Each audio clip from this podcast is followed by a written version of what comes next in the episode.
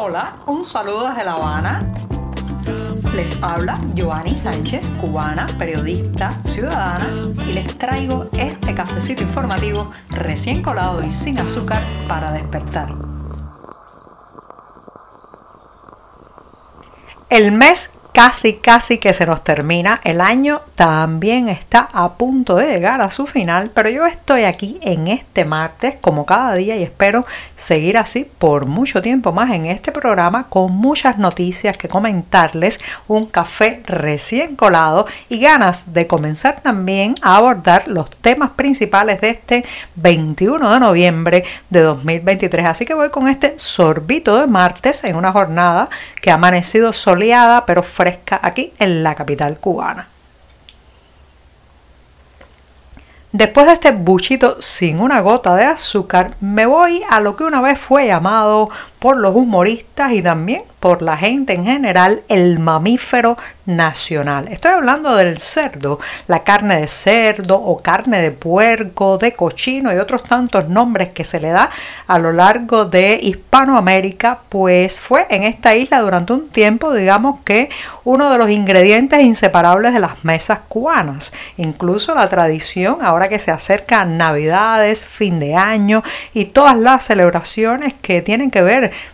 con eh, la última quincena de diciembre, pues era muy común en las mesas de la isla comer fundamentalmente carne de cerdo. Bueno, pues tengo malas noticias para los que están preparando esos festejos de fin de año porque han salido estadísticas de que la producción de carne de cerdo aquí en Cuba cayó un 90% en cuatro años. Lo voy a repetir, señoras y señores, porque es un número apabullante, 90% en cuatro años. Esta es una información que ha salido a partir de un reporte anual que hace la Oficina Económica y Comercial de la Embajada de España eh, para que sea leído en su país por posibles inversionistas, gente que podría meterse la mano en el bolsillo para invertir en la isla o que, por ejemplo, vende productos a el Estado cubano o las nuevas pequeñas y medianas empresas instaladas en la isla.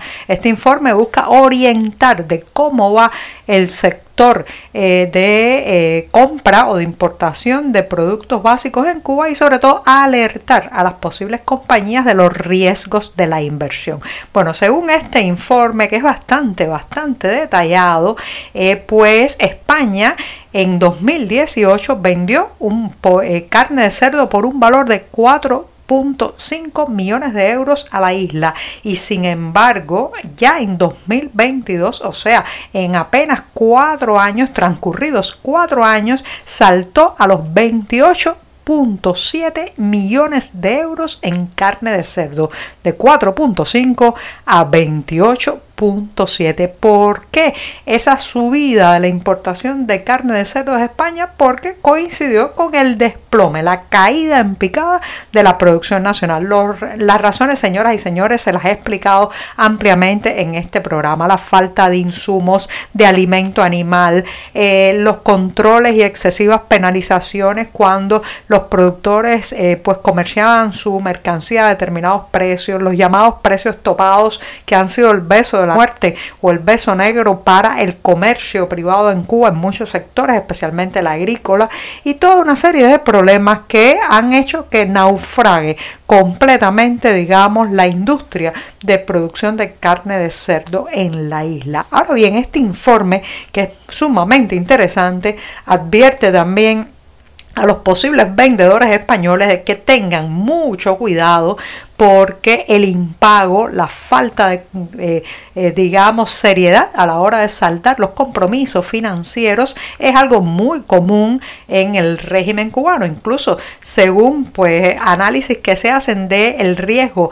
para venderle a un país, Cuba tiene la letra E, que es el mayor de riesgos posibles para una nación. Así que, además de no producir carne de cerdo, de tener que importarla, estamos etiquetados de la peor manera como malapagas, o sea, como eh, un país que no cumple sus compromisos.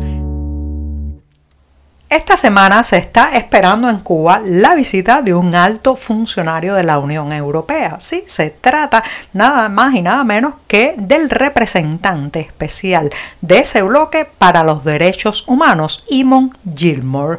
El funcionario viajará a la isla eh, por varios días y se espera que pues en el tiempo en que permanezca aquí en Cuba tenga una panorámica general de cómo está el tema de los derechos humanos en Cuba. El contexto nacional, señor Gilmore, no podría ser más adverso para usted.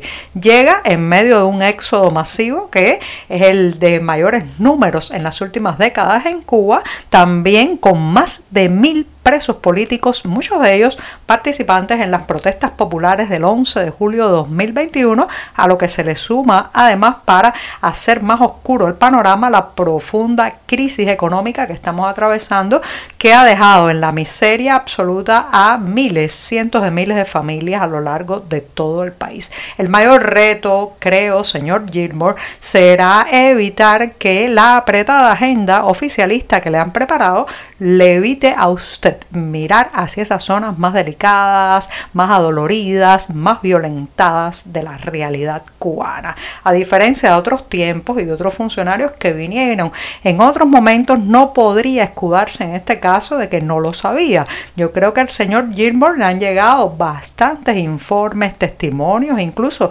opiniones directas de emigrados y exiliados cubanos sobre la situación en la isla. La prensa independiente también me imagino que ha sido un buen archivo de referencia para darse cuenta de la situación extrema que estamos viviendo, donde no solamente está la falta de libertades cívicas y ciudadanas, la represión, sino también la mordaza que está creciendo en cuanto a la libertad de expresión y que se hará aún más estricta cuando entre en vigor la nueva ley de comunicación social que especialmente a las personas que ejercemos el periodismo nos afectará muchísimo y nos dejará en una posición aún más vulnerable. Yo podría recomendarle a este representante de derechos humanos para la Unión Europea evite quedarse en la alfombra roja, que evite quedarse en las fotos eh, de la Cancillería y las fotos oficiales y que se zambulla, se zambulla en la realidad de esta isla. Imprescindible contactar a los familiares de los presos políticos cubanos. Si además puede ir a una prisión sería excelente porque ahí se asomará a los abismos, al abismo de la falta de derechos de los reclusos en esta isla, especialmente aquellos que están en la cárcel o tras las rejas por cuestiones políticas y eh, de corte ideológico. Además de eso, hay violaciones de derechos humanos a donde quiera que se mire, así que el señor Gilmore no podrá dar un paso sin toparse con ellas. Por ejemplo, si se acerca a la periferia, Feria de La Habana verá esas miles de familias que viven ilegales, ilegales en su propio país, sin derecho a pues, tener una residencia, digamos, registrada, un carnet de identidad con una dirección en la capital cubana, acceder a los productos de la canasta básica y acceder incluso también en escuelas para, a escuelas para sus hijas. Así que dése un paseíto por uno de esos barrios marginales, de esos llamados llega y pon, donde sobran las moscas y faltan los derechos. Tampoco, tampoco sería mala idea que el señor Gilmore se sumerja en la internet, si se le puede llamar así, que tenemos que usar los cubanos cada día de la mano del monopolio estatal de telecomunicaciones de Texas. No solamente notará que es una estafa que nos cobran por un servicio que no dan de manera estable, y eficiente, sino que hay decenas y decenas de sitios censurados en los servidores cubanos, incluyendo nuestro diario digital 14 y medio. Tengo esperanza de que el señor Gilmore haga una agenda alternativa, diferente, que no se deje poner las orejeras oficiales, la verdad que muy pocas, porque he visto llegar a muchos funcionarios de aquí, de allá y de acullá, y el tema es que el señor Gilmore, Gilmore Está solo un breve periodo de tiempo en su cargo, pero esta dictadura tiene 64 años de experiencia represiva, así que son muy hábiles en, digamos, evadir las preguntas, tapar la realidad y monitorear a los visitantes extranjeros.